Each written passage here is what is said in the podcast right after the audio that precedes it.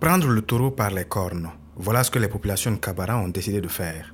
Dans ce quartier de Tombouctou, situé au bord du fleuve, agriculteurs et maraîchers assistent chaque année impuissants à l'inondation de leurs champs et de leur périmètre. On a constaté que c'est bientôt la crue, l'eau est en train de venir, donc euh, pour ne pas être face au même problème que l'année dernière, nous avons décidé de prendre le devant en essayant avec euh, nos maigres moyens pour la sécurisation de cette partie du canal qui a cédé, sécuriser l'économie locale. Avec les jeunes qu'il a mobilisés, Maman Touré remplit des sacs de sable afin de renforcer la digue. Un travail pénible dont le but ultime est de sécuriser l'économie locale, car l'agriculture et le maraîchage constituent l'essentiel des activités des habitants selon Issa Sogoré. Nous, notre population, surtout les jardiniers, ils sont endettés parce que chaque année, c'est la partie qui fait l'inondation. C'était prévu qu'on va faire au moins 8 dimanches sur le sentier. Donc vraiment, j'ai lancé un appel pour ces acteurs. De la volonté, les jeunes en ont, mais leurs moyens sont limités. Pour mener à bien ce gigantesque chantier, des pelleteuses et des camions bennes sont indispensables. Avec les pluies qui se succèdent,